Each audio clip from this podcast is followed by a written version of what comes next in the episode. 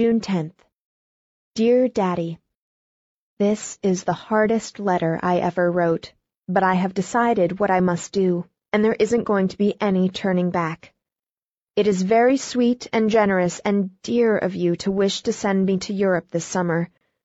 For the moment I was intoxicated by the idea, but sober second thoughts said no.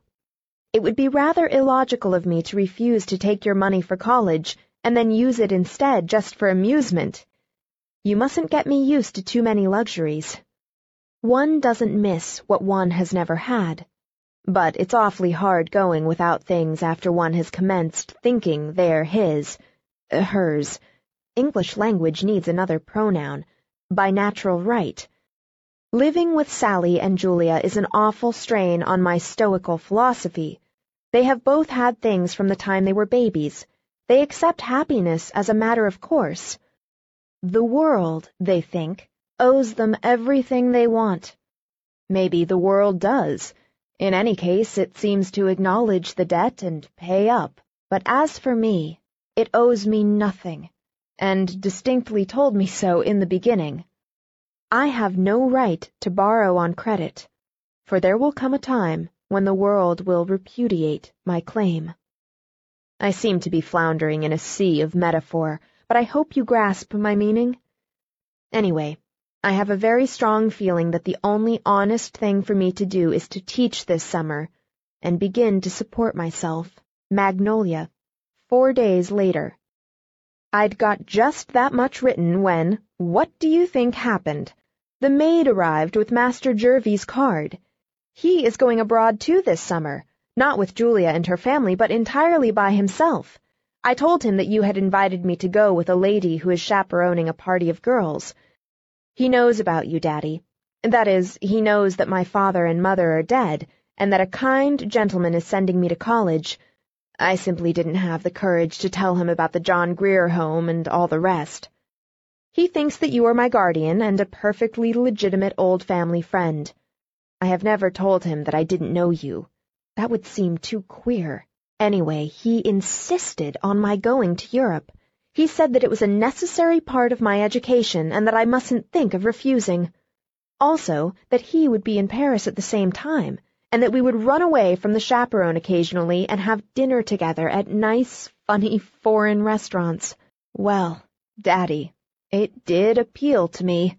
I almost weakened. If he hadn't been so dictatorial, maybe I should have entirely weakened.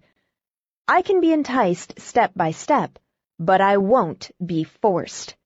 He said I was a silly, foolish, irrational, quixotic, idiotic, stubborn child, those are a few of his abusive adjectives, the rest escape me, and that I didn't know what was good for me. I ought to let older people judge. We almost quarreled. I am not sure but that we entirely did. In any case, I packed my trunk fast and came up here. I thought I'd better see my bridges in flames behind me before I finished writing to you. They are entirely reduced to ashes now. Here I am at Clifftop, the name of Mrs. Patterson's cottage, with my trunk unpacked and Florence, the little one, already struggling with first declension nouns. And it bids fair to be a struggle. She is a most uncommonly spoiled child. I shall have to teach her first how to study she has never in her life concentrated on anything more difficult than ice cream soda water. We use a quiet corner of the cliffs for a schoolroom. Mrs. Patterson wishes me to keep them out of doors, and I will say that I find it difficult to concentrate with the blue sea before me and ships a sailing by. And when I think I might be on one, sailing off to foreign lands, but I won't let myself think of anything but Latin grammar. The prepositions a, or ab, absque, coram, cum, de, e or ex, prae, pro, sine, tenus, in, subter, sub, and super, govern the ablative. So you see, Daddy, I am already plunged into work with my eyes persistently set against temptation. Don't be cross with me, please, and don't think that I do not appreciate your kindness, for I do, always, always. The only way I can ever repay you is by turning out a very useful citizen. Are women citizens? I don't suppose they are. Anyway, a very useful person. And when you look at me, you can say, I gave that very useful person to the world. That sounds well, doesn't it, Daddy? But I don't wish to mislead you. The feeling often comes over me that I am not at all remarkable.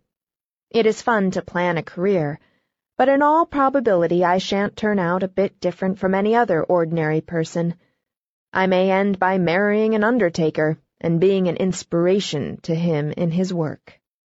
Yours ever, Judy.